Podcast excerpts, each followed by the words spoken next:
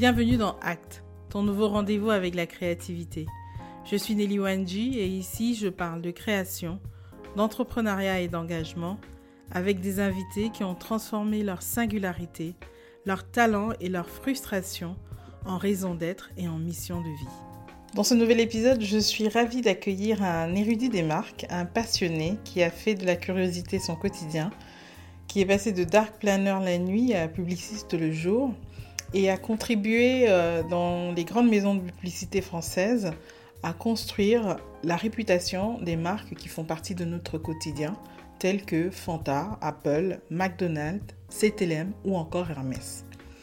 Thomas Mondo est le fondateur de l'agence euh, créative Bellamy, une agence d'image qui travaille à la construction des marques, des marques mainstream ou encore moins mainstream, travaille à construire justement ces univers qui permettent d'ancrer ces marques dans notre quotidien, mais aussi dans l'histoire de la culture populaire.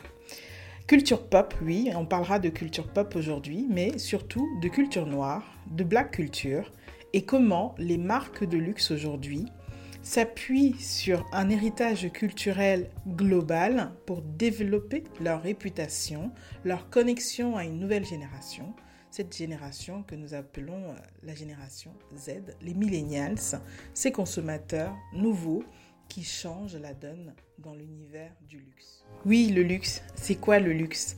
Thomas nous fera bénéficier de ces 20 dernières années à accompagner les marques de luxe, à développer les produits de luxe et à les proposer à un grand public international. Très bonne écoute.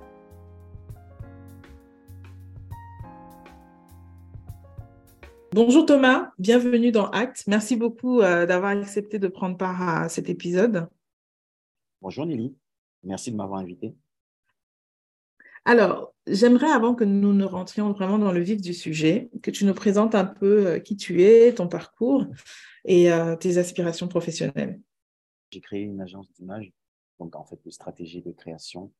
Après, on reviendra sur l'agence de, dans, pour des marques de luxe, mode, luxe, beauté, lifestyle et culture. Et j'insiste beaucoup sur la culture parce que ça va beaucoup on va beaucoup parler de culture, je pense aussi aujourd'hui.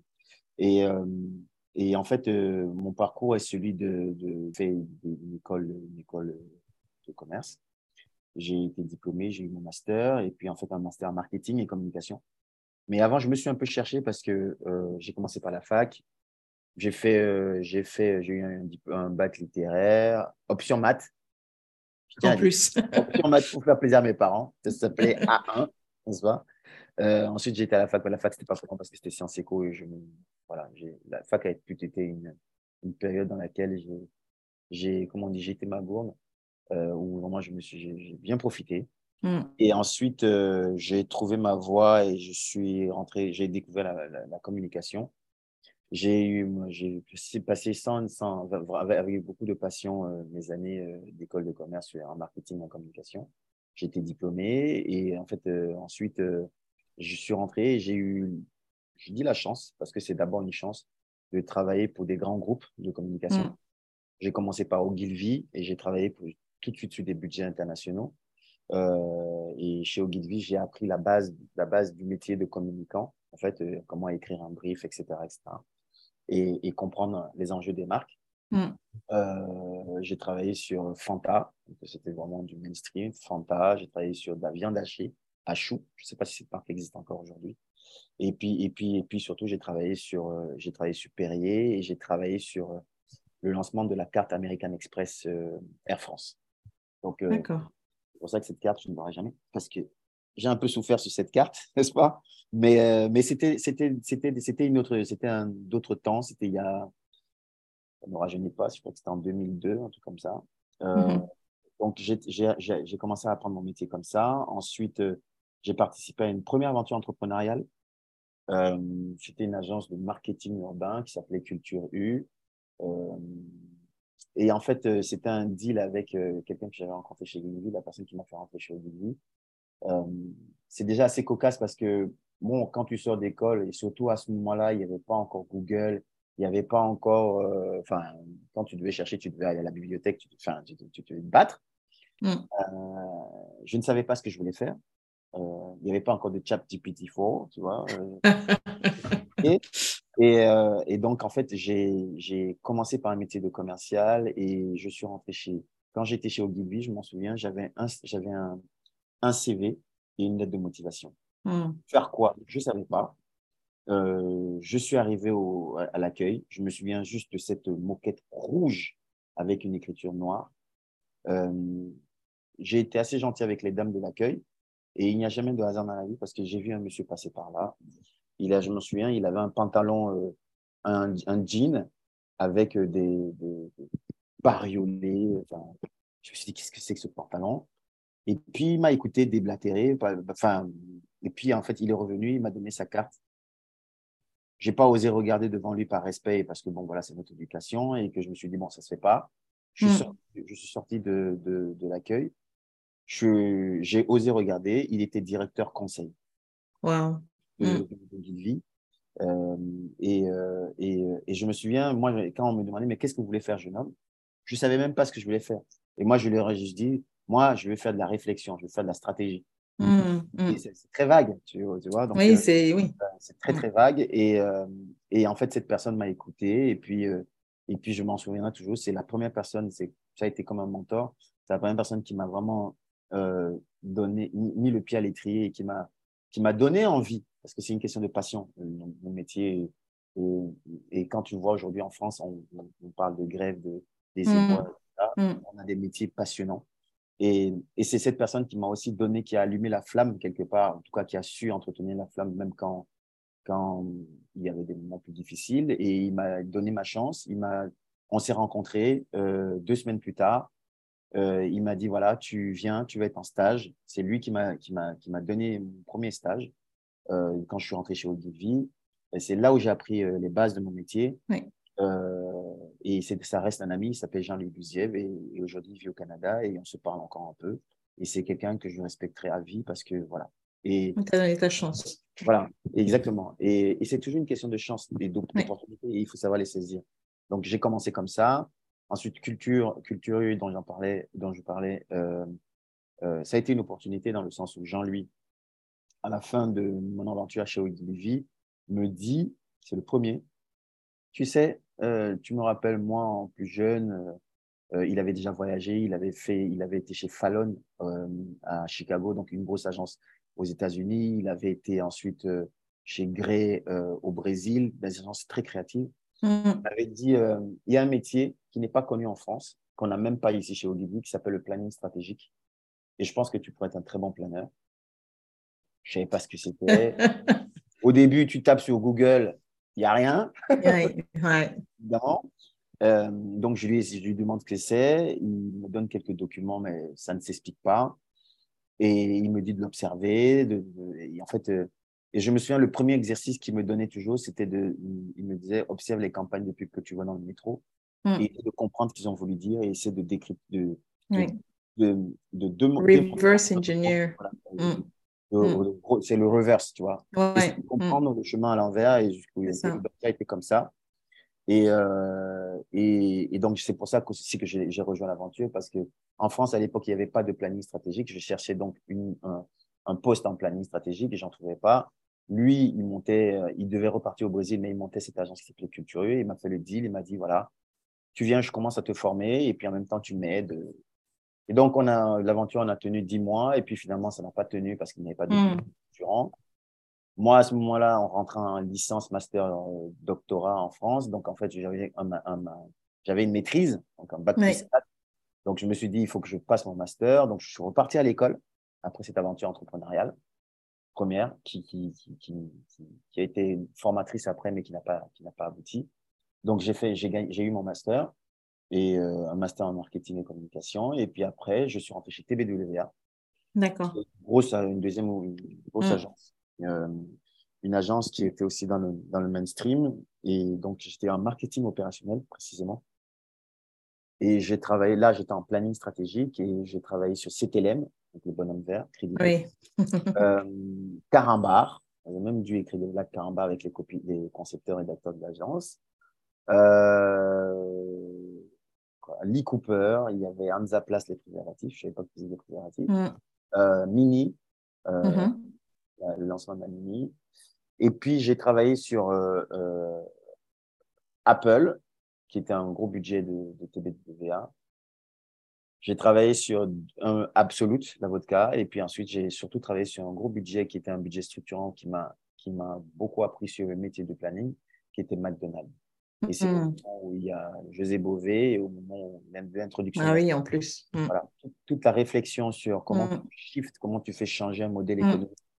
McDo, de la malbouffe à la bonne bouffe. Euh, en tout cas, à faire introduire la salade, la bouteille d'eau, etc c'était à ce moment-là et c'était c'était c'était voilà c'était génial de et puis c'est au moment où TBW Paris était euh, au, au, festival de Cannes de la publicité était décrété euh, était désigné comme meilleure agence du monde donc la créativité il y avait partout enfin c'était c'était incroyable. C'était c'était c'était incroyable. C'était incroyable dans une idée dans une agence aussi créative.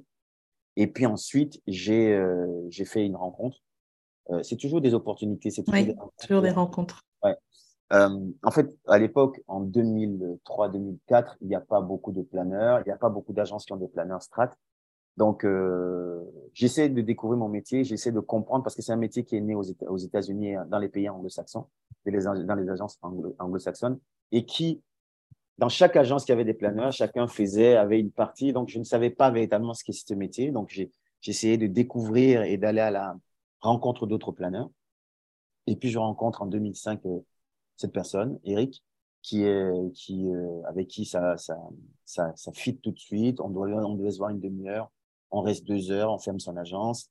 Moi, je suis chez TBWA, lui, il est chez Publicis, donc c'est un peu les frères ennemis. Oui. Et bon, et puis, et puis à ce moment-là, je crois que Publicis avait débauché euh, 10 personnes de TBWA, donc on faisait ça un peu en cachette, tu vois. Euh, mm. Et, euh, et au final, euh, on, ça accroche énormément. Et puis lui, il est le premier à comprendre. Il me dit, tu es, très malin parce que tu cherches du boulot sans chercher. Je dis non, il me dit, tu as raison. en fait, il n'y a que comme ça qu'on cherche du boulot parce qu'on cherche du boulot quand on, quand on est en poste. Oui. Et il me dit, bah, j'ai pas de, j'ai pas de, j'ai pas de, j'ai pas Proposition, ouais. Mm. Mais j'ai un truc. Euh, je suis en train de lancer un, un blog justement qui va parler du planning stratégique euh, si, ça, si ça te dit, faisons-le ensemble. Et donc, je suis devenu cofondateur de, cofondateur de, d'un blog qui, au début, était, non, c'était le premier blog d'un planeur stratégique anonyme. Mm-hmm. Génial parce qu'on était, on était anonyme, donc on pouvait décrypter les campagnes qui ne, qui ne nous plaisaient pas, déchirer les campagnes, dire pourquoi, révéler les secrets. Et puis, avec le temps, on est devenu ce qu'on appelait la première génération d'influenceurs, des blogueurs mm-hmm. influents. Mhm. Euh, c'est la période 2010 de Loïc Lemeur. Et puis, en fait, euh, bon, voilà, le problème, c'est que très rapidement, euh, on a commencé à avoir une espèce de petite notoriété dans le dans l'univers de la blogosphère française de l'époque. Et on a dû changer de nom, faire du renaming. Et puis, on s'est ah Dark Planner parce qu'on était des, des, fans absolus de Batman et du Dark Knight, Chevalier. D'accord. Donc, et en fait, cette personne, euh, j'étais tellement en, en, symbiose avec elle que euh, à l'époque j'étais en CDD, je crois, euh, ces derniers mois chez chez chez chez, chez TBWA et puis et puis il me dit j'ai une opportunité, je suis désolé de stage, mais pas de CDD et etc. C'est que ça, mais si ça c'est convaincant et ben j'ai décidé de, de, de, sauter dans l'aventure et de laisser un CDD dans une agence dans laquelle je, m'étais éclaté au début et à la fin c'était moins, moins sympa pour aller euh, dans l'aventure euh, Publicis avec Eric et tenter en prenant un stage. Et au bout de deux, deux mois, j'avais fait une présentation sur le printemps, j'étais engagé. Et puis l'aventure a commencé comme ça dans le luxe. Donc on est en, on, le 1er septembre 2005, euh, le 1er septembre 2005, ça fera mes 18 ans dans le luxe. Tu vois, la majorité. Wow. Mm. Donc voilà, j'ai commencé comme ça.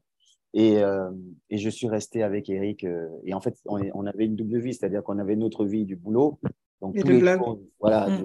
on est les deux planeurs stratégiques. Et puis après, lui, il est responsable du planning. On, était, on a vraiment cofondé le planning stratégique chez Publicis.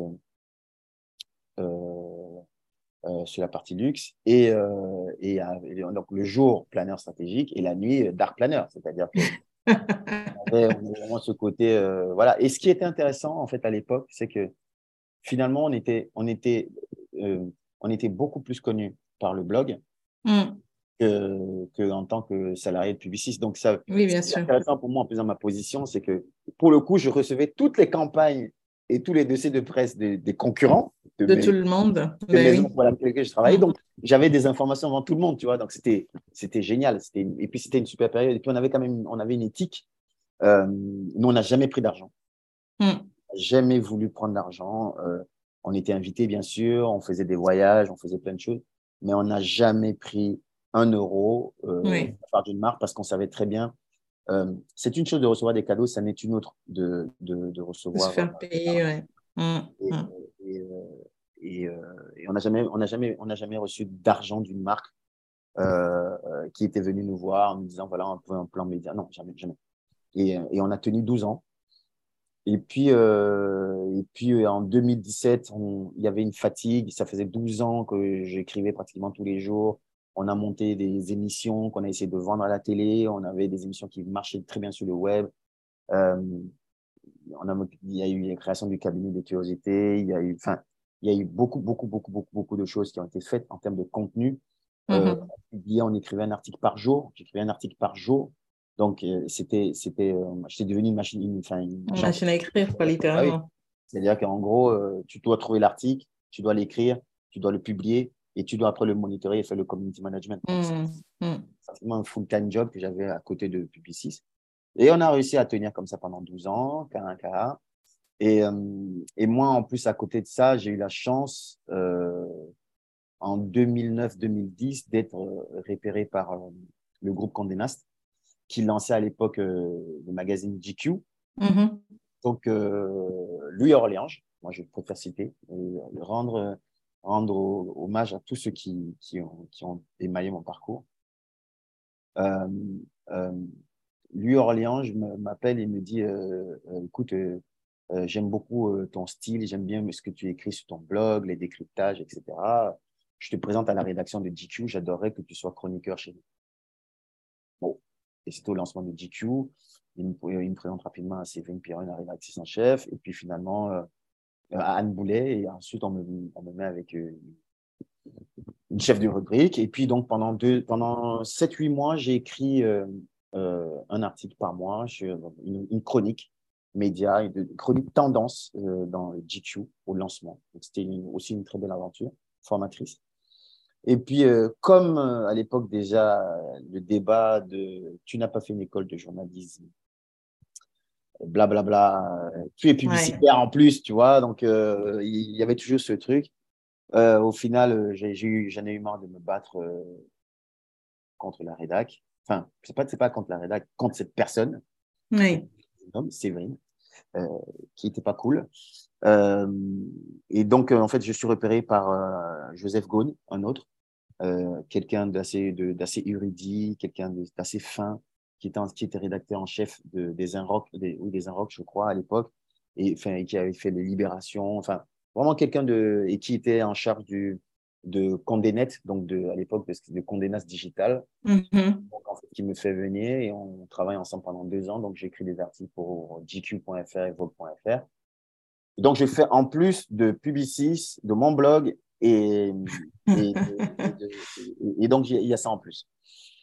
Et puis, euh, donc, j'ai tenu deux ans, deux ans et demi. Et, euh, et ensuite, euh, j'ai, j'ai été, une fois que, une fois que José fait partie de Condé Nast, j'ai arrêté parce que j'avais pas envie de continuer avec d'autres personnes. Et j'ai eu la chance d'être opéré par Marc-Olivier Fogel mm-hmm. sur Europe 1, qui m'a fait, du coup, euh, avoir, j'ai eu une chronique de deux minutes. Euh, c'était la matinale d'Europe 1, de 9h12 à 9h14, je m'en souviens une aventure incroyable parce que parler à la radio à 2-3 millions de Français, c'est tous les, enfin, c'est quelque chose. Et j'avais une mensuelle et puis euh, ça a été une belle aventure pendant 5-6 mois, euh, pendant une saison. Euh, et très formatrice aussi pour nos métiers. Parce que nous sommes des, dans nos métiers, tu prends la parole, les comment caler sa voix, etc. C'est tout un art. Euh, ben, quand tu dois parler à 2 millions de Français le matin à 9 h tu as intérêt à être Ouais, ouais. Donc j'ai appris, euh, j'ai continué à apprendre. Et puis ensuite, euh, ensuite euh, après que Marc-Olivier Fogel ait quitté Europe 1, j'ai arrêté, enfin, j'ai pas été reconduit. Et puis, ensuite, j'ai eu un peu de, de j'ai participé aussi au lancement de Force France, mais j'ai pas envie de, c'était pas une grande aventure parce que voilà. D'accord, ok. Non, c'est des histoires après euh, particulières dans lesquelles on va pas rentrer parce que c'est pas intéressant. Mais en tout cas, disons que il y a une politique éditoriale, il y a des choses qui se sont passées qui n'étaient pas, moi que je me, moi je venais de. cautionnais pas, quoi. Oui, mm. moi je venais de Condé Nast, donc c'est une école euh, plus anglo-saxonne, mm, c'est mm. carré, et puis euh, là, j'ai pas l'impression d'être bien, bien, bien respecté, traité et bien pris en main. Donc, euh, ouais. je, ouais. en fait, on était chroniqueur. Chez, chez, chez, euh, D'ailleurs, il faut le dire, je peux, je peux rentrer dans le débat. Euh, toutes, toutes, ces, toutes ces, ces médias qui vont se servir de, de, de contenu créé mm. par, parce qu'il y en a beaucoup, hein.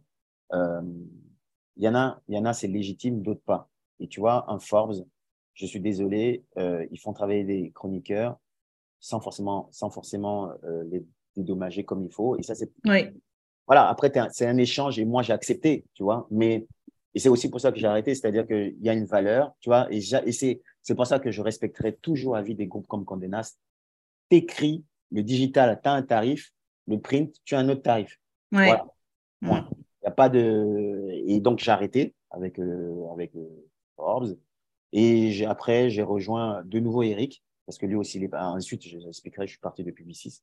Donc, c'est très compliqué parce qu'il y a beaucoup de choses. Euh, J'étais toujours chez Publicis à ce moment-là. Et puis ensuite, au bout de 12, 12, ans, il était temps pour moi aussi de, de changer de. Oui, de fusil d'épaule, oui. De partir parce que j'étais arrivé à la fin d'un cycle. Euh, et que bah, tu parles souvent de frustration. J'ai vu dans ton blog, dans, dans, dans, dans ton podcast, tu parles. Oui c'était au niveau intellectuel et au niveau du travail, j'étais content. Mais évidemment, euh, on sait tout ça dans les grands groupes, euh, la rémunération à la hauteur. Euh, et puis, des choses qui sont passées qui n'étaient pas correctes. Et je, voilà. Oui, tu arrives à saturation, quoi. Mm. Et puis, mm. et puis, puis, il était temps de passer à autre chose. Moi, la chance que j'ai eue aussi, c'est que mais très rapidement, quand je suis rentré, je suis rentré en 2005, à partir de 2007-2008 et je le conseille beaucoup aux, jeunes talents. J'ai aux jeunes qui, c'est, j'ai fait énormément de freelance. Mmh, ouais. Et, et, je pense que le freelance, c'est ce qui euh, a, a, structuré euh, le communicant que je suis parce que, en fait, j'étais curieux et en fait, je, ne, je faisais beaucoup de freelance, pas pour des agences de pub, puisque j'étais dans une agence de pub, mais pour, euh, à l'époque, en 2005, 2007, 2008, déjà des agences digitales ouais. Euh, des agences événementielles, des agences de PR, parce mm. que, pas de RP, de PR, donc au sens ouais, etc. Donc du coup, ça m'a, ça a exercé, ça, j'ai vraiment exercé. Euh, je me suis, j'ai, j'ai, j'ai, j'ai travaillé sur énormément de, énormément de problématiques, énormément de sujets. Euh, c'est pour ça que quand on parle de 360, moi j'ai fait, j'ai travaillé pour tout, tout type d'agence. Donc les problématiques en fait pour moi sont en général sont simples. C'est-à-dire que euh, tu dois trouver l'idée, après tu dois tu dois t'adapter au format dans lequel tu es. Une agence événementielle a des formats, a des codes, une agence de RP ou de PR a des codes, une agence publicitaire a des codes, et puis voilà. Donc, euh, euh, et ce qui est intéressant, c'est qu'aujourd'hui, dans la dimension holistique et même de mon agence, ça, ça me sert. C'est-à-dire que Bien sûr. en général, on les accompagne pratiquement à de bout en bout. Ouais, C'est la mm. spécificité de Belle Amie, on en est, on est après c'est euh, voilà, nous, moi je dis, les autres font des campagnes, nous on fait du, on construit des marques. C'est ça. C'est-à-dire que nous on prend, on est, c'est cinq agences en une, une agence de stratégie, une agence de création, une société de production puisqu'on a des, une productrice intégrée parfois. Sinon, on a des productrices en, qui ont des sociétés de production. En freelance, ouais. Avec lesquelles on a l'habitude de travailler, on a des habitudes. Euh, une agence d'activation, euh, c'est-à-dire que nous, on fait les dossiers de presse, on les fait ici. Euh, les concepts événementiels, les concepts d'événements des marques, on les fait ici. Euh, on a un partenaire sur le Web 3, euh, des programmes de CSR, on en a, on, en fait, on en a fait. Oui, mettre en place. on en a fait un pour un qui aujourd'hui est maintenant en partenariat avec l'UNESCO, qui, qui est Women pour la maison Dior. Women mm Dior, c'est un programme que, que j'ai créé en 2017, tu vois. Donc euh, la chance de l'agence, c'est vraiment d'avoir et puis d'avoir euh, des talents pluriels. Cette flexibilité-là, Voilà, ouais. cette Mm. flexibilité, d'avoir d'avoir euh, différents, différents. Et puis, et puis moi, j'aime aussi cette idée de, de, et on y arrivera, de mélanger les cultures. Euh, pendant longtemps, on avait une, il y avait un Français, un Africain, une Chinoise. Euh, et et, aujourd'hui, t'as, t'as fait, ce que ce que j'aime bien, c'est vraiment le mélange des gens parce que euh, c'est important de ne pas rester dans son, de- dans son jus. C'est important d'aller chercher d'autres cultures, d'aller chercher. Bien sûr. Ben, C'est la richesse même de la diversité, en fait. Ouais. Et la diversité, pour moi, ne veut pas forcément dire uniquement la couleur de peau. bien Euh, sûr. Franchement, euh, là, à l'agence, en ce moment, on a une jeune demoiselle de 23 ans. On a un directeur artistique, directeur de création. Enfin, on a une, DA, une jeune DA de, de 23 ans. On en a, on a un, un, un, un directeur de création DA. Oui, c'est les âges, les cultures, les En fait, ça se sensibilités. mélange, et ça Mm. crée un truc, et puis Mm. ça crée un truc parfois électrique, smooth, et puis, Mm. euh, et puis voilà. Ouais, ouais. Donc, le, le, le, parcours a été assez euh, euh, riche. Euh, tu vois, et en même temps, euh, au moment où je crée mon, au moment où je suis chez Publicis, avec tout ce que je fais déjà, je suis appelé par mon ancienne école en 2000, je crois 2000, 2010, 2011, je sais plus exactement. Et, et mon école, euh, évidemment, je, je voulais pas donner des cours, j'avais pas le temps. Et puis, euh, je me suis fait choper par mon ancienne école. Et tu peux pas dire non à ton ancienne école à la création du master euh, de communication de luxe. Bah, c'est fou parce qu'en fait, j'ai fait euh, l'aspect en, en, en master, mais ils Ouais. n'avaient pas encore ESG Luxe. Et je pense que quand j'ai eu mon diplôme, j'ai eu mon diplôme en 2009, ah oui, et ils ont fait le en ESG Luxe. 2011, ouais, ouais. Voilà, juste après, quoi. Voilà. Donc, et donc, euh, j'ai dû donner des cours pendant 6-7 ans. Et j'ai j'ai donné des cours, euh, donc, euh, c'était tout. C'était, j'ai donné une, sur un, pratiquement un semestre, c'était de, de la rentrée, donc de fin septembre à début janvier, Mhm. tous les samedis matins de 9h30 à 13h. Impeccable. Ouais. Du coup, euh, à la fin du de- en janvier, en général, j'arrivais, j'étais, j'avais juste un jour, quoi, parce que le, le Oui. dimanche, en fait, mon week-end commençait à 13h30 Ouais, et c'est terminé le dimanche soir et hop, tu, pas, tu allais travailler. ouais, ouais. Non, j'ai beaucoup. intense. Ouais, c'était intense. Et puis, à un moment, j'en faisais plus et puis j'ai arrêté. Euh, mais bon, voilà, ça ça, voilà, j'ai eu, euh, j'ai eu, oui, aussi, j'ai eu pas mal de, je crois que j'ai fait le calcul, j'ai eu 200, 200, 250 euh, étudiants. Euh, ça a été une belle, euh, une Belle expérience. une belle expérience. Euh, et puis, c'est intéressant parce que tu vois aussi les, les shifts générationnels. C'est-à-dire que Oui, j'ai commencé, euh, ils étaient comme moi, ils écoutaient. Et puis, euh, à la fin, la dernière année, c'est, ils étaient, ouais.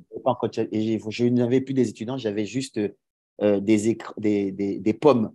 Tu sais, Ah. pommes allumées. Tu vois, donc, Ouais, j'avais ouais. 25 pommes allumées. Je me disais, euh, Ouais, c'est pas la même chose, quoi. Ouais. Ouais.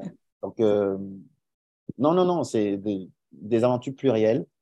Euh, je pense qu'ils m'ont enrichi et qui, euh, qui font que, bon, voilà, j'en suis là aujourd'hui. Donc aujourd'hui, tu es plus, tu es à la tête d'une agence, du coup, Mhm. et euh, ton activité, euh, en fait, c'est finalement un mix de tout ce que tu as appris toutes ces années-là, que tu repartages avec euh, tes clients en, en faisant des campagnes euh, Bah, 360. Ouais. Disons, disons que euh, ce, qui est, ce qui est bien, c'est que déjà, je n'ai pas commencé par la publicité. Mhm. J'ai commencé par le, ce qu'on appelle du couponing. Ma toute première agence, c'est du couponing. Ensuite, chez Au Guide Vie, j'ai appris le marketing opérationnel. Chez TBA, j'étais en marketing opérationnel. Et chez Publicis, j'ai fait, donc j'ai fait le truc à l'envers. Ouais, d'habitude, c'est-à-dire qu'ils commencent par la pub et ils finissent par. euh, la stratégie, quoi. Moi, j'ai Ouais. commencé, commencé par le marketing opérationnel. Et tous les autres métiers, les métiers pas nobles, la ça, c'est ça. à Ouais, l'époque, c'était ouais. ça. C'était les parents pauvres. Et, et, et j'ai fini par la publicité. Et, euh, et, puis, euh, et puis, quand je suis rentré chez Publicis, c'était aussi une, c'était une période un peu. on- voilà, on a, on a, j'ai, moi, je pense que j'ai- on a vécu. un- je, je, je, je suis content d'avoir- de la période que j'ai vécue parce que c'était vraiment un, un moment où tu pouvais apprendre. Je rentré chez, chez enfin, où il y avait une transmission de dingue. Tu rencontres, c'était des histoires de, d'hommes aussi. euh, Ouais. et, et, et, et, et si je dois parler même de, de, de, de, parce que ça a été 12 ans de ma vie. Euh, voilà, Eric, ça reste un, c'est mon jumeau cosmique. Intellectuellement, on n'est plus, on travaille plus ensemble, mais on retravaille ensemble. Euh, il, veut, il, a, il, a, il est aujourd'hui euh, directeur général du journal du luxe. Évidemment, il m'a proposé d'avoir une chronique et de, de faire ce que je veux quand je veux. Non, ça se voit, Eric, ça se voit de toute façon, il est passionné, Eric. Il est passionné par tous les sujets qui tournent autour de la création de la marque, la communication de marque. On dit vulgairement luxe souvent, mais je trouve que luxe, euh, il y a beaucoup de choses dans le luxe et parfois il n'y a pas tout dans luxe. C'est un très, très, très grand sujet. Euh, je trouve que le terme luxe est un, un, terme galvaudé. Extrêmement. Euh, mm les gens ne savent pas ce qu'est le luxe en vrai. Non. Les non. gens confondent, et je le sais, c'est un, de mes combats, ils confondent mode et luxe. Mm-hmm. Euh, la mode est un, est un, est un, est un univers, mm-hmm. est, une petite partie du luxe, mais dans le luxe, il y a énormément de choses. Euh, et donc, euh, non, le, le, en effet, on a travaillé ensemble vraiment face à face. Et, puis, pour nous, c'était au carré parce qu'on avait le blog, ouais. le projet annexe, et on avait Publicis. Donc, je pense que 12 ans pour nous, c'était en fait 20, 24. Parce que, oui, oui c'est le double en fait. Ouais. par deux. Oui. Voilà, et, les tournages, on a fait ensemble, les montages, on a, on a, on a vécu des histoires incroyables. Et Eric et moi, on, euh, moi, je connaissais ses parents. Euh, je, je, enfin, voilà, tu vois, donc euh, il, connaissait ma, il, connaissait, il connaissait mes parents. Non, c'était c'est un. Oui, c'est une histoire qui va au-delà de juste l'expérience professionnelle. Finalement, c'est une expérience humaine finalement. Et je souhaite à tout le monde de, je souhaite à tout le monde de, d'avoir, de rencontrer quelqu'un quelqu'un avec qui tu rentres. On se sent aligné, quoi. En telle, mm. résonance. C'est même mm. plus que ça. C'est-à-dire que Eric, c'est marrant parce que même quand on s'appelle pas beaucoup, on s'appelle au bout de 3-4 mois, on dit, il dit un mot, je dis un autre. Et puis, on, retravaillera même, même, même, ensemble, même pour l'agence. Je pense que mm. c'est le bon sujet, mais je, moi, Eric, c'est. Eric, c'est ce qui a, ce qui a toujours. Euh, ce qui a toujours euh, comment dirais-je, c'est intéressant que tu m'amènes vers Eric, alors qu'on ne devait pas. Euh, ce, qui, ce, qui, ce, qui, est intéressant avec Eric, c'est que on, notre parcours, c'est un parcours de, de, de, de, compétition intellectuelle, de challenge intellectuel. Voilà, on, on, est fusionnel, on se challenge et, et en fait, on a ce fondement, euh, ce, ce c'est pas des fondamentaux, c'est fondamental. Euh, de, pour nous, tous les sujets sont, on n'a pas de. Tout est imbriqué. Tout est lié. tout est imbriqué, mais en fait, on n'a pas de filtre au sens où on a, on, tu vois, une des plus grandes expériences qu'on a eues avec Eric, c'est d'aller interviewer un mec comme Alain Soral. Mm-hmm. Alain Soral, qui est considéré comme quelqu'un de transgressif, voire raciste. Et au moment où, je fais l'interview, au moment où, je, au moment où la caméra se met en on, il nous dit quand même, vous savez, j'ai commencé à l'extrême gauche et je suis à l'extrême, à l'extrême de l'extrême droite. Ah quand même. et il me dit, euh, et puis de toute j'aime pas, j'aime pas les Arabes, j'aime pas les Noirs, j'aime pas les. Et, et, on a fait l'interview et, euh, et, je me souviens, il m'avait parlé de maïotique, il m'avait parlé de. Voilà, on avait fait l'interview et, et c'est ce qui a toujours drivé notre truc, c'est-à-dire que on est des planeurs. Et le planeur, il a bien sûr des points de vue, mais ils sont, il n'est pas là pour donner son point de vue. Il est là pour. Non, non, il doit challenger sur la personne qui l'a face de lui. C'est l'analyse. Et mm. après, mm. là, c'est encore une autre vision, une, autre, une autre partie du planning qu'on a développé chez Publicis. C'est vraiment le planning créatif, c'est-à-dire partir de la stratégie jusqu'à la création. Donc, euh, donc euh, oui, oui, euh, des, des, des, des, années qui ont structuré qui j'étais et puis beaucoup de freelance L'agence a été d'ailleurs créée à travers un freelance puisque euh, je suis chez Publicis et euh, à l'époque, il y avait le système d'auto-entrepreneur. Mais j'ai eu la chance d'être appelé par, euh, par le groupe Kering au moment où le, PPR devenait Kering. Mm-hmm. Était appelé par une dame que je vais citer aussi, Louise Benrich, je lui rends hommage, qui on avait on avait fait une interview avant et puis je l'avais un peu challengé sur le nom Kering et puis je pense que mes arguments avaient été percutants et ça avait, ça avait, un, ça avait un peu bousculé. Et en lui disant qu'elle avait payé trop cher sa agence. Et puis, du coup, elle, elle a dit tant qu'à faire. elle a fait le malin. Et elle m'a appelé pour un sujet. Il n'y avait pas beaucoup, enfin, il n'y avait pas beaucoup, relativement par rapport aux grosses agences. Il y avait un petit budget de 50 000. Euh, il, fallait faire, il fallait lancer une, une, campagne pour un magazine interne qui s'appelait K Magazine. Euh, mhm. et en fait, elle m'a mis en, appel d'offres euh, face à ouais. Des grosses agences, ouais. Je ne savais pas qu'ils allaient sur des petits budgets, mais ils ont été. Et, j'ai eu la chance de gagner. Et ça te donne une confiance quand tu es oui. oui. Euh, que tu gagnes face à un réseau et que tu te. Et en fait, bah, 50 000 euros, à un moment, tu te dis. Bah, qu'est-ce que je vais C'est une belle enveloppe. C'est une belle enveloppe oui. pour commencer. Oui, oui, c'est surtout que moi, je n'ai jamais eu autant d'argent. Mm voilà, et comment tu fais? Ben, Il y avait de la prod, hein, donc c'est pas, c'était pas pour moi. Mais, et puis là, tu commences. Il n'y avait pas grand-chose, en fait, avec beaucoup de recul. Ah, il y avait pas beaucoup, exactement, il n'y avait pas grand-chose parce qu'il y avait de la prod. Mais, voilà, exactement. Et, donc, du coup, euh, bah, en fait, tu montes ta boîte et tu te dis, bah, pas d'auto-entrepreneur, et puis il fallait payer la, la, société de production, etc. C'est ça. Mm. Donc, c'est comme mm. ça que j'ai créé euh, Belle Amie, un hommage, n'est-ce pas, à notre ami Maupassant et au, parfum d'Hermès, euh, mm-hmm. qui, qui, a été un, un un des derniers sujets sur lesquels j'ai travaillé d'ailleurs euh, pour la maison avec euh. Et, euh, et, voilà. Et, euh, et donc j'ai créé Belle Amie. Je, bon, voilà. Je, euh, quand il y avait un sujet, j'ai fait le sujet, j'ai livré. La campagne a plu. Euh, j'ai eu la chance de présenter devant Monsieur Pinault. Donc tu vois, il y a, y a c'est des trucs qui, des petites choses. Oui, c'est des moments, ouais, des tipping points. Mm. Donc en fait après, j'ai mis la, la, société en sommeil et au moment où je suis parti de Publicis, j'ai réactivé cette société et puis, euh, et puis on s'est lancé. Et la chance qu'on a eue, c'est que euh, très rapidement, par, euh, euh par euh, encore une fois une rencontre, par Natacha, euh, elle m'a parlé de, je lui ai présenté mon agence, elle m'a introduit à quelqu'un et puis en fait j'étais j'ai passé le, le, le, process de procurement du groupe LVMH et ils nous ont rapidement référencé en un mois et demi euh, dans la partie stratégie et la partie création. Donc, ce qui est important, c'est-à-dire qu'on est dans les, vraiment une agence globale, une agence. C'est ça. ça. Et ensuite, on a fait deux, on a fait un appel, on a fait un appel d'offres qu'on a gagné. On a gagné une maison de haute parfumerie euh, pour le groupe LVMH que nous avons accompagné pendant 18, un, un an. Enfin, ça, on a commencé en 2000, 2018, je crois. Non, 2019. Et, euh, et ensuite, on a sorti la, la, première campagne. Et la deuxième campagne, on l'a sortie en 2020, euh, post-Covid.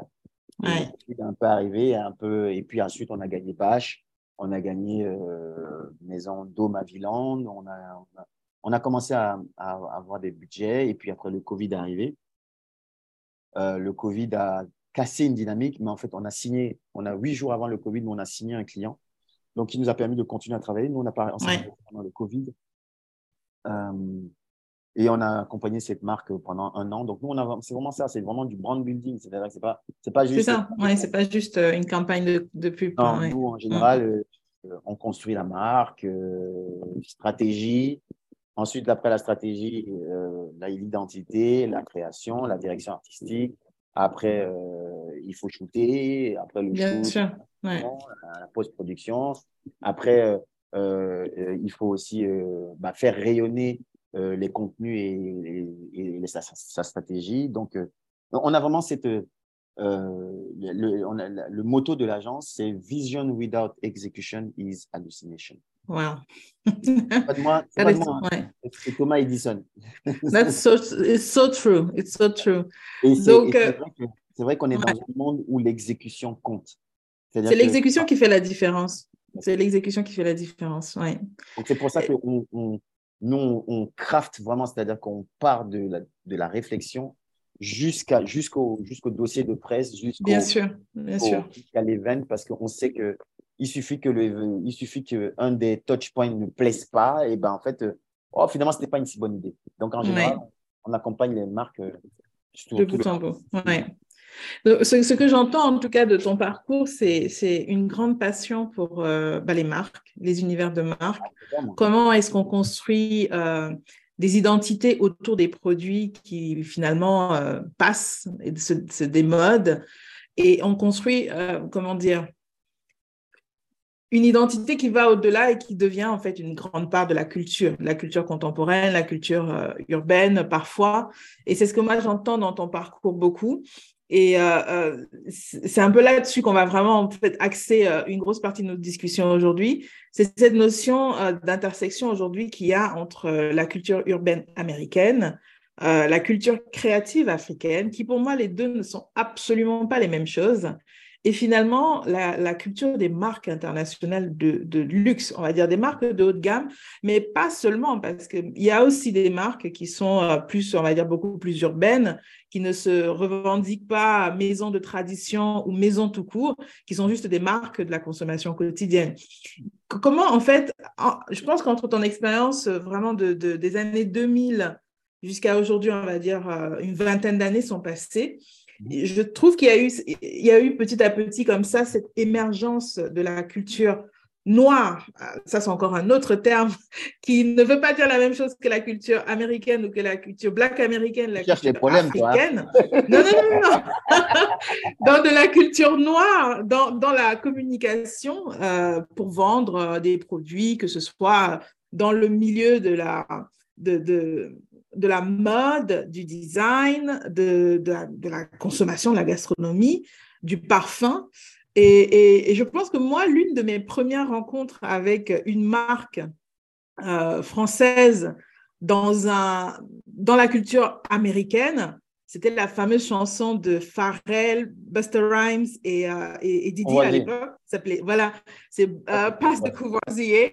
Et je pense que c'était, moi en tout cas, ça me faisait rigoler parce que la façon dont eux, les Américains, prononçaient Courvoisier, c'était assez particulier. Mais on a vu, tu vois, entre 2002 et là, tout récemment, Pharrell Williams qui prend quand même la tête de la direction artistique d'une maison assez importante ou de la, de, la partie mode masculine d'une maison assez importante, mmh. on se dit, waouh, 20 ans et, voilà quand même un peu le résultat. Même si je pense que, on va encore me, tu vas me dire, je cherche les problèmes, mais je ne sais pas si Pharrell est la meilleure personne pour être à la direction artistique d'une maison de mode et ça questionne vraiment les fondamentaux des marques aujourd'hui de pourquoi la culture noire prend-elle autant de place en fait? Comment on en est arrivé là? Et comment toi, tu l'expliques dans la culture des marques de luxe que tu connais depuis euh, une vingtaine d'années maintenant presque? Tu as posé cinq questions en une. oui, je sais. Euh,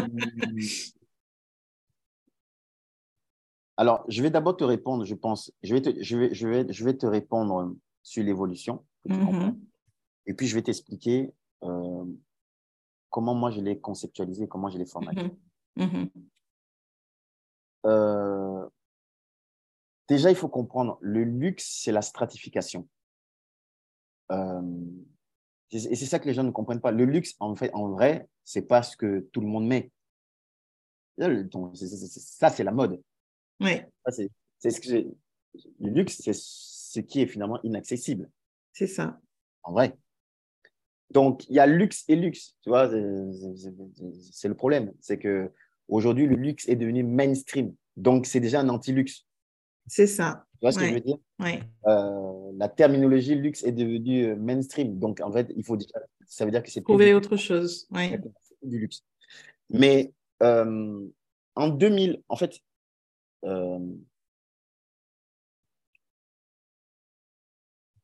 ça tient un homme mot et une philosophie que j'ai formalisée et qui va te plaire, c'est ce qui s'appelle Black Luxury. Mm-hmm. Mais, et je le redis toujours, et c'est plus, plus, plus, euh, plus haut que juste une question de couleur de peau. C'est une question de mindset. Mm. Et je le redis. Et, et, je me souviens, quand j'en ai parlé à Eric, il m'avait dit Putain, on fait un. Pardon, on a le droit de jurer. On fait, on, fait, on fait une conférence là-dessus. Et on a fait une conférence là-dessus au Salon du Luxe 2017 ou 18 jours. Mm-hmm. C'était une table ronde et j'expliquais le black luxury, il faut jamais oublier, le luxe, c'est quoi? Bon, on va oublier les Égyptiens, les Égyptiens, parce que les Égyptiens sont les inventeurs du luxe. Si, je ne m'abuse, les Égyptiens sont quand même en Afrique. Ça va de soi. Sauf si on veut changer la carte du monde, mais bon. les hommes les plus riches, quand on connaît sa culture, les hommes les plus riches à l'époque, euh, je crois au Xe siècle, mhm. c'était le, roi du Ghana, qui, qui, avait énormément d'or. Oui. Euh, maintenant, ça, c'est petit aparté euh, pour notre, notre histoire africaine. Mais en fait, euh, le luxe tel qu'il s'est constitué est ce qu'on a appelé le WASP Luxury, White Anglo-Saxon Protestant. Luxe euh, européen et plan Oui. américain, c'est-à-dire c'est Boston, Yale, Harvard, les trucs euh, Tiffany, euh, Ouais. tu vois, euh, voilà, c'est ça le luxe. Et ça a été ça pendant très longtemps. Le luxe a commencé à shifter, a commencé à changer. À partir du moment où le luxe est passé d'un univers un peu secret, en entre-soi, à une industrie, un business. Quand tu deviens un business, ben, en fait, le business est obligé de s'ouvrir beaucoup plus. Euh, et quand tu t'ouvres de plus en plus, ben, du coup, tu commences à te mainstreamiser, Tout à fait. puisque tu t'ouvres. Bien sûr. Et, et du coup, est arrivé très rapidement dans les années.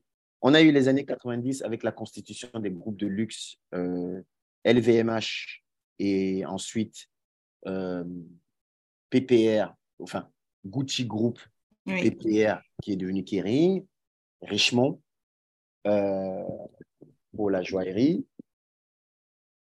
Et en fait, à partir du moment où le luxe est, on va dire, un peu plus industrialisé, c'est-à-dire il avait besoin, quand c'est une industrie, une industrie a besoin de marché, de Tout à fait. nouveaux marchés. Tout à fait. Donc, le caucasien, qui n'est pas un gros consommateur de luxe en vrai, euh, a été supplanté, on l'oublie souvent. Il y a eu l'armée russe. On a, c'est ce qu'on a appelé à l'époque quand les mannequins russes ont débarqué et qu'il y a eu euh, la chute du mur de Berlin et que, et que, et que bah, les clients russes arrivaient. Russe était, ça sous-entendait à l'époque, c'était nouveau riche vulgaire. C'est ça. Hmm. Donc, c'était déjà, ce n'était plus le WASP. Il était encore blanc, mais il n'était plus euh, anglo-saxon protestant. Il commençait à ce que les Américains appellent brown luxury, à Mhm. browniser, tu vois. Mhm. Et ensuite, il y a eu l'arrivée des Chinois.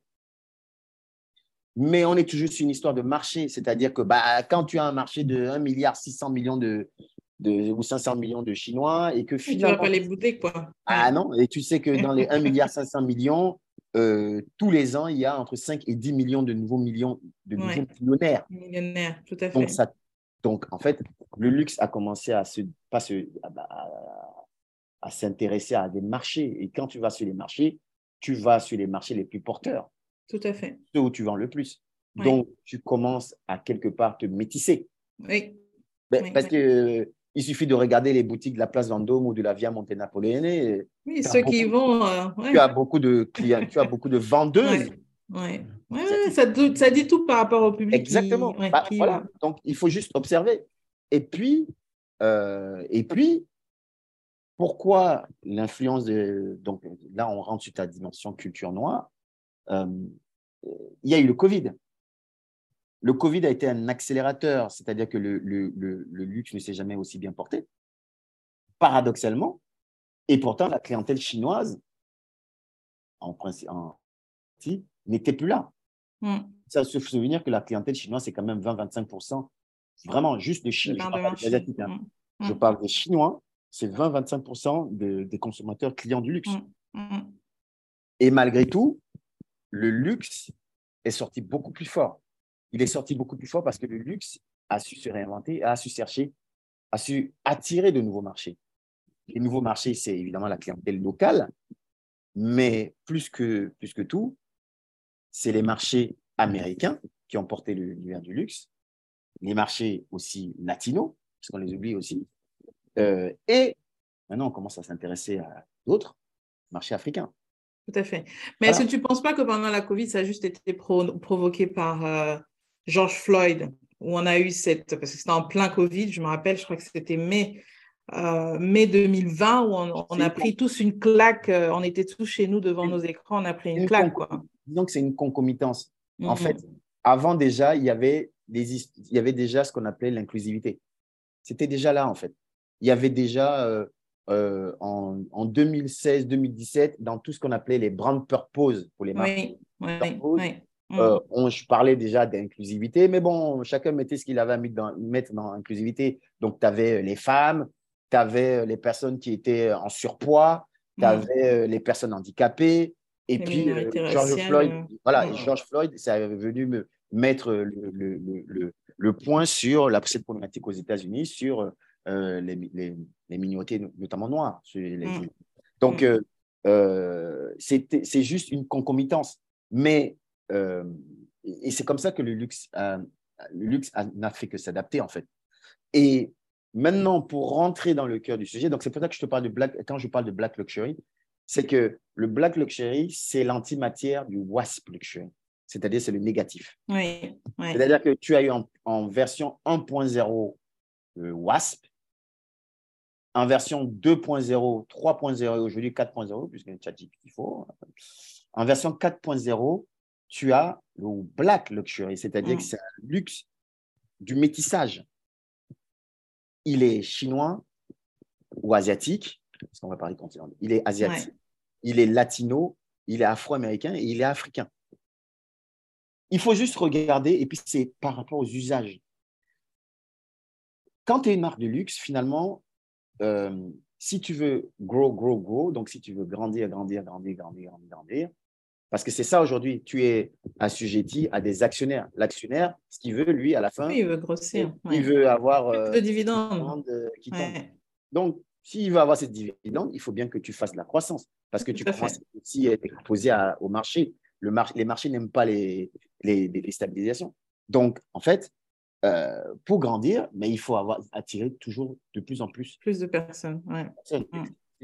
Et c'est en cela que, quelque part, c'est une démarche qui est déjà anti-luxe. C'est-à-dire qu'il y a une démarche industrielle.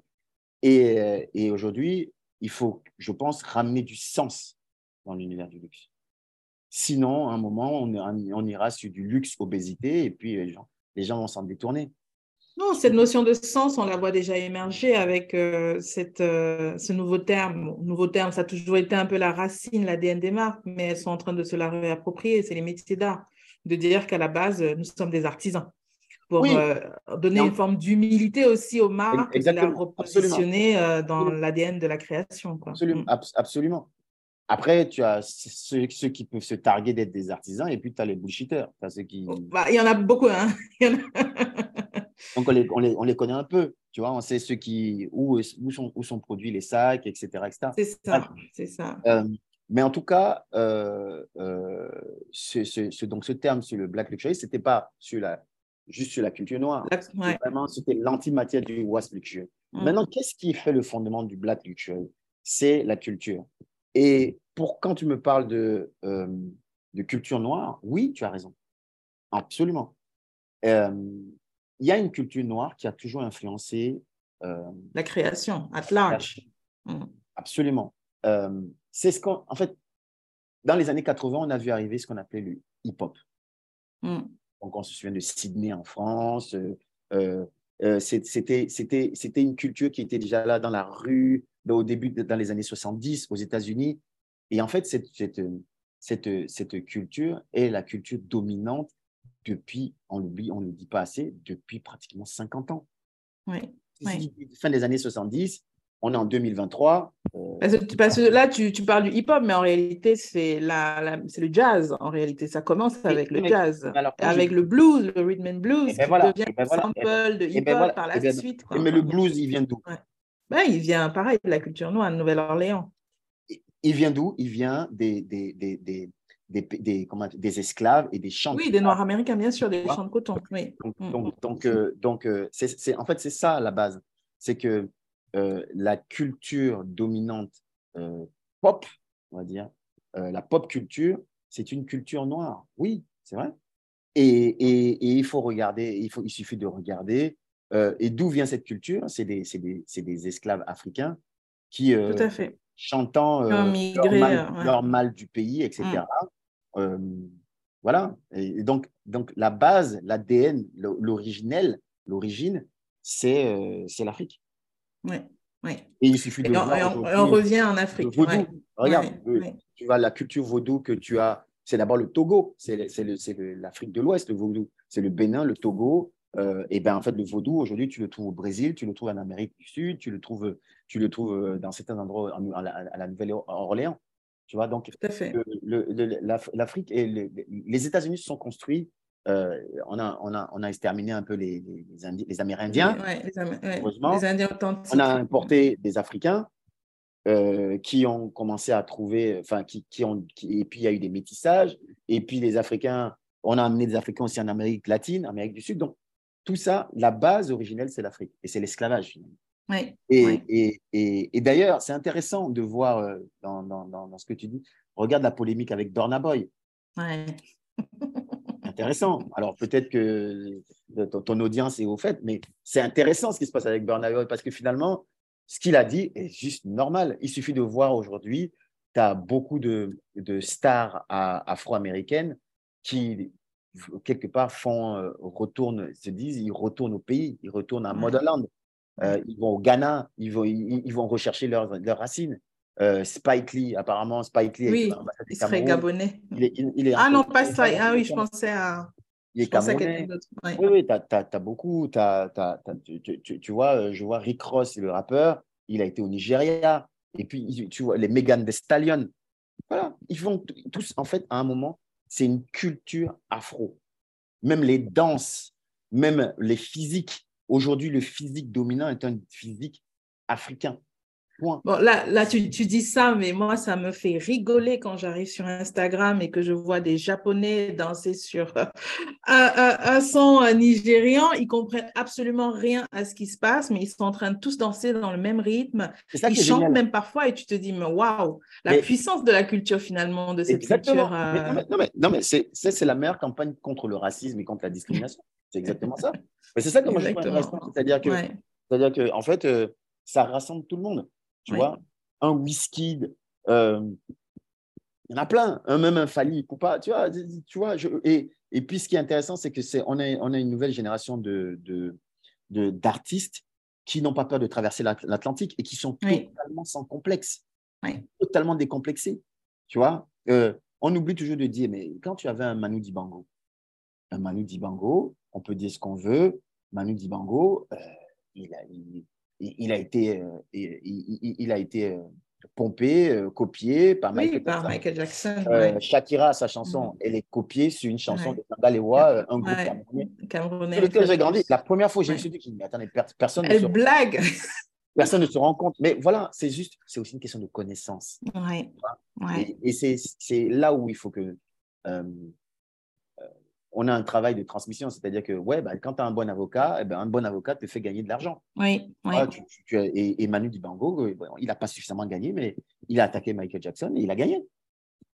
Mais je pense que là, tu poses clairement aussi la question, on va peut-être pas en parler aujourd'hui, mais la, question de la propriété, le ownership. Euh, euh, de dire, quand on est une génération, génération Instagram, Pinterest, dès que tu as posté un truc, c'est sur Internet, bah, quelqu'un qui est en Amérique du Sud ne sait pas forcément que ça vient d'un jeune Camerounais au fin fond de son petit village et va sampler, réutiliser comme ça. Et s'il n'y a pas de protection intellectuelle, c'est sûr que bah, on retrouve souvent, en tout cas, comme tu disais tout à l'heure, cette influence de la culture africaine dans la création contemporaine globale, que ce soit la musique, l'art, le design, tout. C'est un truc très simple. Regarde aujourd'hui le nombre de, de comment on ça Regarde, regarde l'influence de, de, de, de, même de la, de la culture africaine. Aujourd'hui, dans toutes les cours, même dans les cours du 16e arrondissement des écoles de, Paris, quand un mec, un garçon, il dit Mago. Je sais. Mago. et moi, je trouve ça. Ils vont le rajouter au dictionnaire. Mais, je crois que c'est fait d'ailleurs dans le petit Robert, c'est peut-être dans le petit Robert déjà. Ça m'étonnerait pas. Bien. Ouais, ouais, mais c'est génial. Mais, j'ai envie de te dire, c'est génial parce que ça, ça, montre, ça, montre, ça montre la force de la culture, tu vois? Ça montre vraiment le, le ça montre la, la, la, la... Tu as, des mots aujourd'hui. Aujourd'hui, tout le monde sait ce que c'est un mafé. Tout le monde mange aujourd'hui des bananes plantains. Tu vois, aujourd'hui, même ces jeunes, cette nouvelle génération, moi, je, je, suis euh, admiratif. Cette nouvelle génération, en fait, ils sont, et c'est ça qui est fort, ils sont pas, ils sont rassemblés par la culture, par les danses. Euh, tu as, des, as des mecs, des, des, des, des, jeunes caucasiens, blancs, enfin, on va dire blancs, noirs, il n'y a pas de couleur. Euh, ils dansent sur du booba, ils dansent sur DKR. Euh, ils ne savent pas forcément que DKR, c'est Dakar, mais ils, dansent sur DKR. C'est ça, c'est ça. Ils dansent sur du Burna Boy. tu vois et, moi, je, et, et, et, je trouve qu'on vit une période formidable de métissage où en plus, quelque part, il y a aussi, euh, tu vois, moi, je, je, suis content qu'un Didi, quelque part, ait aidé euh, euh, un, Burna Boy. Je suis content qu'il ait, qu'il ait, qu'il, les ponts, les passerelles aujourd'hui entre les, les États-Unis, entre les, entre, entre les, les artistes afro-américains et les artistes africains sont naturels. Et finalement, les artistes africains qui auraient dû, alors que le pont est plus court entre l'Europe et l'Afrique, bah, en fait ça, fait, ça passe d'abord par les États-Unis pour revenir en Europe. Mais c'est la force des États-Unis. Et n'oublie pas, ça a été la même chose avec, pendant les, avec comment on appelle ça, pendant les, même pendant la Première Guerre mondiale. Les, les, Noirs américains qui étaient discriminés dans leur pays étaient accueillis comme des dieux. Étaient, étaient... Et c'est pour ça qu'ils adoraient justement la France. C'est-à-dire qu'ils arrivaient en France, ils étaient respectés, ils étaient vus non pas comme des Noirs, mais comme des, comme des Américains. Donc, Tout à fait. remercions nos frères afro-américains de, bah, je ne sais pas si c'est eux, c'est eux que je veux remercier, mais je veux remercier la musique parce que la musique africaine, on va dire, qui prend ses racines, qui devient le jazz et qui prend ses racines dans Porgy et Bess, qui se retrouve chez Nina Simone, qui se retrouve ensuite samplé euh, par, euh, par, euh, par des musiciens Rock Nation. Je veux dire, finalement, c'est la musique, c'est cette puissance culturelle qui, qui voilà, qui, qui, qui comment dire, qui chuchote à nos oreilles et qui nourrit en fait notre âme, qui fait la puissance de la culture aujourd'hui. C'est la plus. En fait, je crois que c'est dans une de, dans une de, c'est dans son album 444 que Jay-Z dit euh, Vous ne pouvez pas être raciste parce que vos enfants dansent sur Beyoncé. Et c'est vrai. Tu peux, tu peux être raciste, tu peux dire ce que tu veux. À un moment, ton enfant danse du Beyoncé, donc ça veut dire qu'il a déjà la culture. C'est ça. Et en vrai, c'est la pop culture, tu vois. C'est-à-dire que c'est aussi, c'est aussi ce qui fait euh, euh, que cette culture reste et, et en fait, elle se mélange, tu vois. Elle se réinvente, c'est-à-dire qu'elle n'est pas oui, bien sûr, elle n'est pas statique. Voilà, et puis elle se mélange aujourd'hui avec euh, euh, euh avant c'était le makossa, ensuite il y a eu la rumba congolaise, euh, ensuite maintenant c'est l'afrobeat.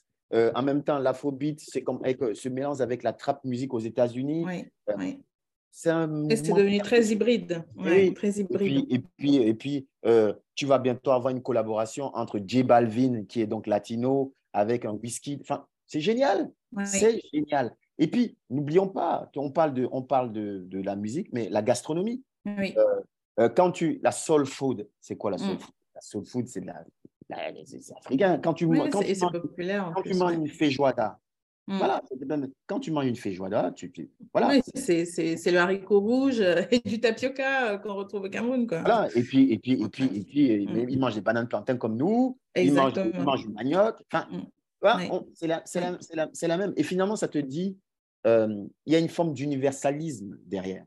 Tu vois, c'est même pas, c'est finalement, c'est et c'est ça que ça dit. Tu vois, moi j'ai, et c'est aussi là où quand je te parle des, des, comment on appelle ça, quand je te parle des artistes afro-américains, il faut leur rendre hommage sur un truc, c'est-à-dire que eux, ils ont, il y a ce côté Black Pride que les artistes francophones n'ont pas eu. Oui, c'est vrai. Tu vois, et, et, euh, aujourd'hui, euh, Wakanda et, Black Panther, oui, c'est encore une production hollywoodienne. Moi, je, je, suis, je suis un peu quand même sceptique sur ces perceptions où tous les Noirs euh, seraient des kings and queens, uh, you know. Donc, parfois, je me dis, ça éloigne un peu, mais ça crée un univers du rêve qui n'est pas bah, forcément négatif pour euh, l'imaginaire et pour la construction de son estime. Il faut comprendre un truc, c'est que, notamment aux États-Unis, il n'y a pas d'ADN, il n'y a pas d'histoire. Mm. Toi, en France, tu connais tes parents, tu connais tes grands-parents, oui. tu connais un peu ton histoire, mais eux, ils ne la connaissent pas. Ils ont été exportés. Des... Donc, ils ont besoin de se recréer un univers, ils ont besoin de se recréer une forme d'utopie, quelque oui, part. C'est une vraie utopie. Et, et, oui, mais, c'est vrai. Mm. Mm. Mais malgré tout, moi, j'ai envie de te dire, euh, nous, moi, j'ai grandi en lisant euh, Rahan, en regardant Rahan, en regardant Tarzan, en regardant Zembla. Oui. Et je trouve, et en fait, quand tu regardes, tu te dis, mais oui, mais en fait, les mecs qui sont en Afrique, ils doivent être noirs. mais oui, ils n'étaient pas noirs. Mais, mais, Tarzan était bien blanc avec les cheveux longs. Mais, mais, mais, voilà, moi en soi, ça ne me dérange pas. Oui, bah, on le voyait même pas, en fait. Voilà, exactement. C'est l'univers. C'est comme, euh, c'est comme, tu vois, je trouve parfois ridicule les gens qui disent, ouais, je comprends ce qu'il veut dire. Mais moi. Ariel, la petite sirène, ils étaient choqués qu'elle soit. Moi, je ne suis pas choqué. C'est comme ça, c'est tout. Euh, euh, c'est comme Tintin au Congo. Bon, aujourd'hui, les mecs, vont. Tu sais, tu ne peux pas revisiter à chaque fois. On a grandi comme ça. On a été élevé comme ça. Next. Voilà. Ne, vis pas dans le passé, vis dans le présent. Qu'est-ce que tu construis pour aujourd'hui et pour demain? C'est ça qui nous intéresse. Donc, euh... quand, tu, quand tu dis ça, ça, ça me pose à, notre, à vraiment la, la, dernière partie de notre, notre échange. C'est justement, tu dis black culture, en réalité, c'est pop culture. Ouais. Et en réalité, c'est aujourd'hui, c'est devenu luxe culture. Mais je me pose la grande question que je me pose parce que l'une des choses qui me porte aujourd'hui et qui porte mon activité au quotidien, c'est d'accompagner les Africains du continent africain à construire quelque chose en partant de leur patrimoine et de la racine de qui ils sont. Pour ne pas juste être dans une sphère des marques où on a, je sais pas moi, on a des grandes marques internationales qui viennent comme ça de temps en temps piquer dans le patrimoine pour raconter des histoires renouvelées. Mais comment est-ce que tu penses que les Africains d'aujourd'hui, du continent, peuvent justement s'appuyer sur cet atout Quelle est la puissance du patrimoine africain pour créer les marques de demain? Mais en fait, je, pardon de te dire ça. La question est intéressante, mais ce n'est pas ça la bonne question. La question est intéressante, mais ce n'est pas ça la bonne question. La, le, c'est pas en soi. Il s'appuie déjà sur le patrimoine. Il s'appuie déjà sur le patrimoine.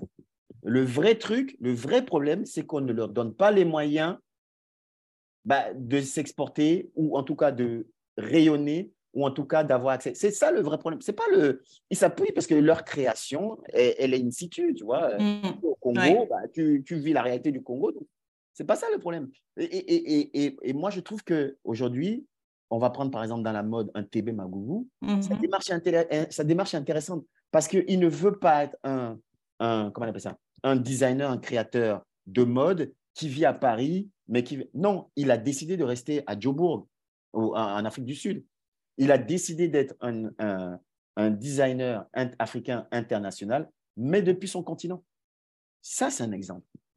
Parce qu'il vit sa réalité et c'est sa réalité qui, quelque part, euh, nourrit sa création. Oui, exactement, sa création et sa ouais. créativité. Mmh, mmh. Et, et dès qu'on les contraintes qu'il a, finalement, deviennent euh, oui. euh, des, des, des stimules ouais. sa créativité. Ouais. Tu vois mmh. Donc, il fait de faiblesse une force. Et ça, c'est génial. Moi, j'ai un autre exemple. Euh, qui me, qui me, qui me, qui me parle et qui, qui, qui, qui auquel je tiens, c'est comment il s'appelle? Moffat, Moffat Takadiwa, qui est aujourd'hui un des grands artistes zimbabwéens.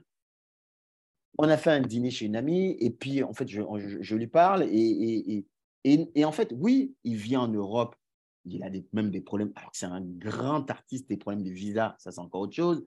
Mm. Un jour, mais il vient en Europe, il vend, il est l'un des artistes les plus hot du moment, mais il veut rentrer chez lui. Tu sais pourquoi? Parce qu'il me dit, Thomas, I have my community. Il veut rentrer chez les siens pour que faire travailler les siens. C'est-à-dire qu'il crée, l'argent qu'il gagne fait travailler tout le monde. C'est ça, c'est un écosystème qu'il nourrit. Mmh. Mmh. Tu vois?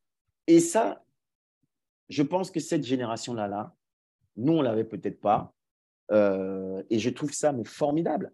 Tu vois, je, je, je, je trouve ça formidable que euh, euh, puissent dire on va rester et on va, on va réussir d'ici. Et c'est intéressant. Et puis, moi, je pense que je pense aussi que le, tu vois, bah, par exemple, là, j'accompagne, on, on, accompagne, l'agence a accompagné une marque euh, qui s'appelle Jendaya, qui est une plateforme mm -hmm. e-commerce euh, euh, créé par un, un, un Anglais d'origine nigériane et qui va aujourd'hui, dont l'objet est, de créer, est de permettre aux marques afro-africaines de toucher des, une clientèle sur le continent, tu vois, mais aussi les marques occidentales qui ont envie de, de, de toucher cette clientèle-là, d'y aller aussi. Et aujourd'hui, il y a déjà euh, Balmain, Givenchy, euh, Marc Jacobs, Tom Brown, euh, euh, Eli, Alaya, il y a des grandes maisons qui commencent à, à, travailler, à être sur cette plateforme et à travailler avec eux. Donc, bien sûr que c'est plus long, plus fastidieux, etc.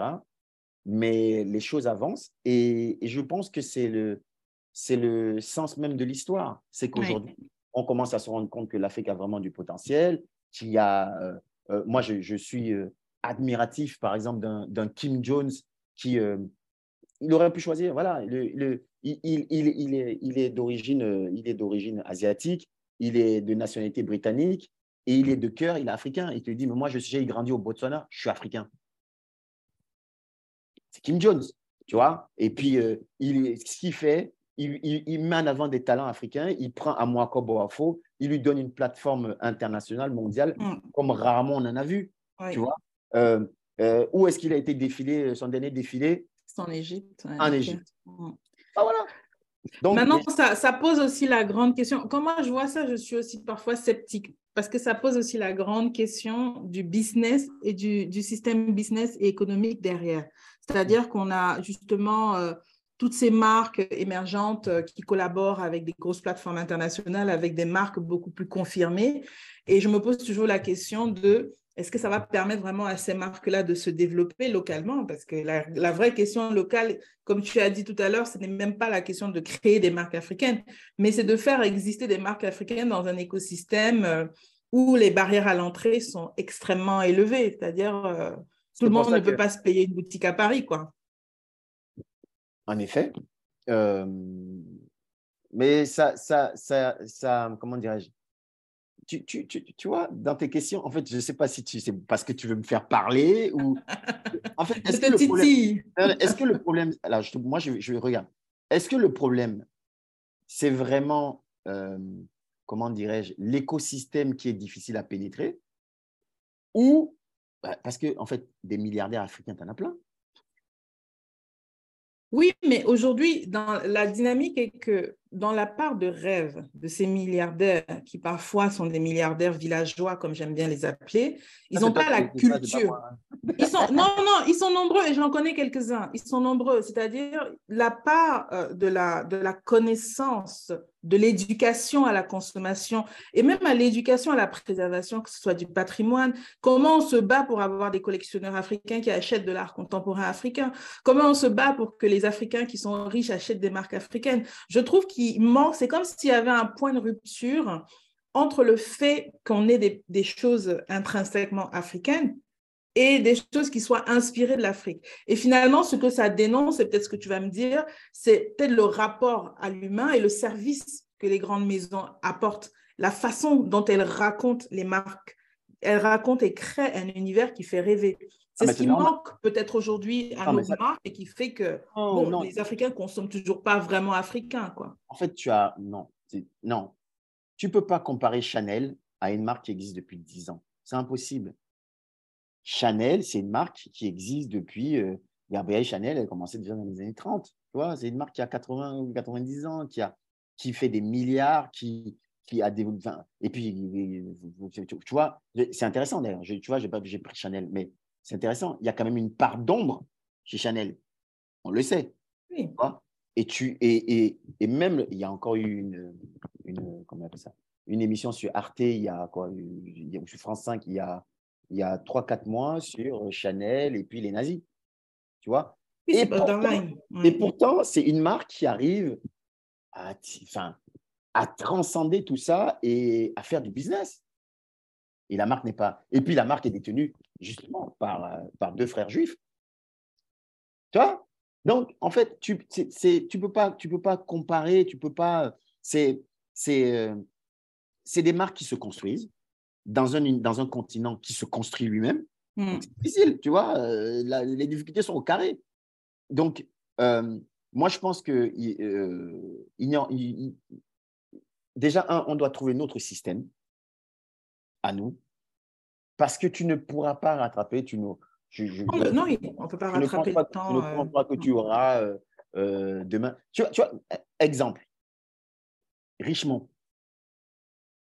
Richemont, en fait, c'est un groupe, c'est un groupe suisse, mais c'est pas un groupe suisse. C'est un groupe sud-africain, on le sait. Bon, on le dit parfois, on le dit. Ah, là, on le dit, là, on le dit, on est, on est sur le podcast. beaucoup, beaucoup ne le disent pas parce que beaucoup ne le savent même pas.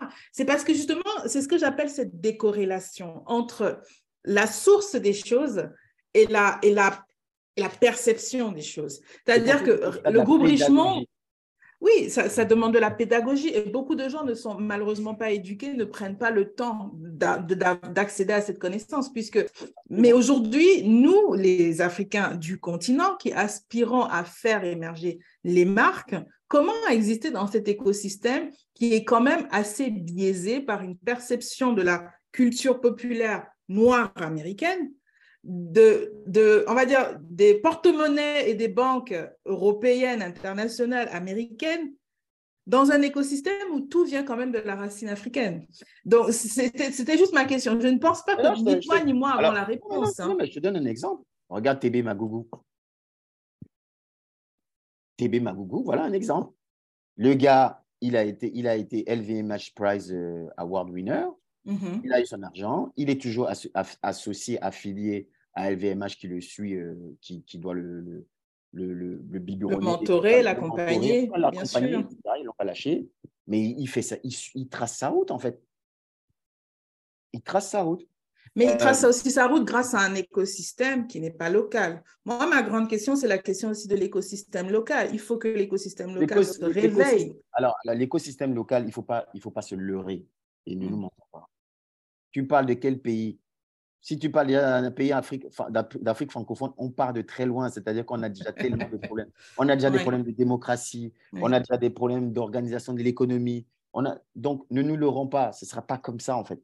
Ça ne sera pas comme ça parce que euh, même dans un pays comme la France, qui est quand même la capitale mondiale du luxe, de la mode, etc., il y a aussi des, il y a aussi des gens qui souffrent. Oui, il y a des difficultés. La preuve, on a bien vu. je, veux dire, je veux dire, il y a des. des euh, et pourtant, l'écosystème entrepreneurial est quand même assez puissant et quand même mm. assez. Euh, mais il y a aussi Soutenu, des gens. Voilà, il y a des gens qui mm. n'arrivent pas à avoir les, les financements. Donc, c'est compliqué de. C'est compliqué de. en fait, on ne peut pas comparer. D'ailleurs, déjà, regarde, les, tu, tu prends juste la France et l'Angleterre mais tu vois bien que là, ce n'est pas pareil. Il y a des disparités. Tu vois la France et les États-Unis. Les États-Unis, c'était rien. C'est heureusement qu'Anna Wintour euh, euh, a commencé à, elle aussi, et d'ailleurs, Anna Wintour est anglaise. C'est le, luxe américain, finalement, euh, enfin, quand je parle de Vogue, etc., c'est pensé par des Anglais. Oui, c'est des Anglais. Grace Coddington. c'est aujourd'hui. Eux qui ont mené cette sophistication, tu vois. Bien sûr, bien sûr. Donc, euh, il, faut, enfin, nous, en tant qu'Africains, euh, déjà, un, s'ils arrivent à exprimer leur créativité, c'est top. Deux, s'ils arrivent au moins déjà à avoir l'appui, le soutien, le partenariat avec des marques qui ont des plus grandes plateformes. Quand je dis des marques, ça peut être des célébrités, des investisseurs, des marques, des groupes. C'est déjà génial parce que de toute façon, si vraiment il y a le talent, euh, ils vont se créer un chemin. Ouais, même si, même si au début, bah oui, on va tu vas te faire avoir par le système. Oui, parce que les systèmes profitent. Oui, on est tous passés par là. Tous. Tous. Maintenant, euh, à un moment, il faut bien accepter. Moi, je, je, je, euh, je, je, pense que je de, de, je ne vois pas, mais dans notre univers, dans le luxe, je pense que je suis le seul à avoir créé from scratch mon agence et à, me battre. Ce n'est pas facile tous les jours. On parle d'entrepreneuriat, ce n'est pas facile tous les jours. Tu te bats face à des... Des, des... mastodontes, mais... Sûr. Mmh, et mmh, nous, et, puis, et puis je, suis content du format qu'on a, du, du format. C'est un format que j'ai appris chez BBC sur Hermès, avec Hermès et grâce à Hermès. Et c'est ce modèle que j'ai reproduit avec une, une agence très agile, une agence de vraiment avec, euh, des, avec des, gens très spécialisés à, son sein. On n'est pas nombreux, mais euh, je, je, vois euh, à, combien le même chiffre qu'on a sur, sur, sur, Hermès qu'on faisait, c'est le même chiffre à l'agence. Pas besoin de plus. À partir du moment où tu as les bonnes personnes aux bons endroits, et, et que, voilà, très souvent, les agences qui arrivent à 20, 25, 30, 40, ça commence à être, euh, ça prendre de l'eau, quoi. C'est là où le, client doit se poser, il doit se dire que c'est là où vont ses honoraires. Ouais, ça prend, ouais, ouais.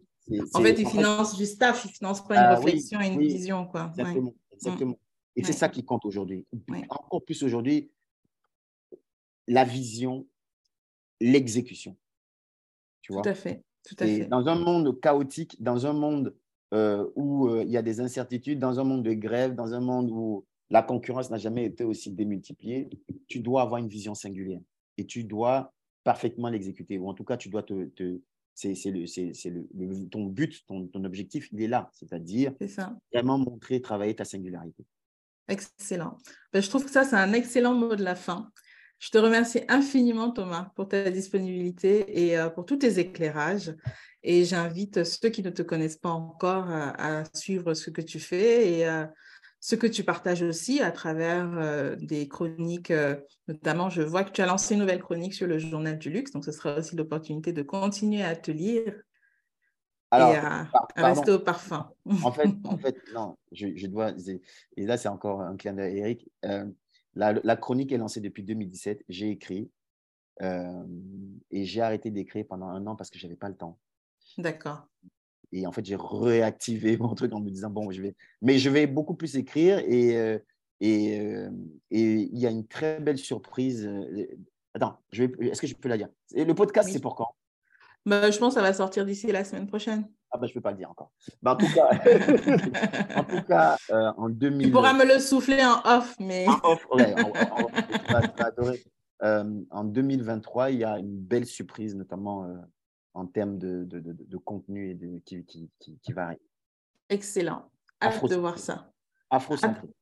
Hâte de voir ça, hâte de voir ça et de m'y abonner. Merci infiniment Thomas et je te dis à très vite alors. Merci. bon courage. Ciao. Si tu as aimé cet épisode, alors c'est à ton tour de passer à l'action et donner un coup de main. Pour cela, il suffit de noter le podcast avec une note 5 étoiles et un commentaire sur iTunes, Apple Podcast ou d'autres plateformes d'écoute pour permettre à d'autres comme toi de découvrir cet épisode plus facilement. N'hésite pas également à partager autour de toi avec tes amis, tes collègues et notamment sur les réseaux sociaux en me taguant pour me donner un vrai coup de boost.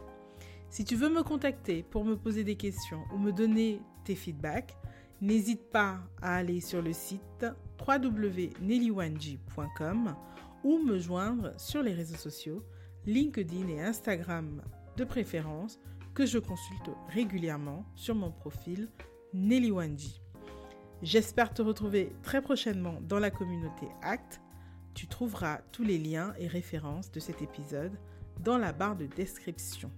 À très vite.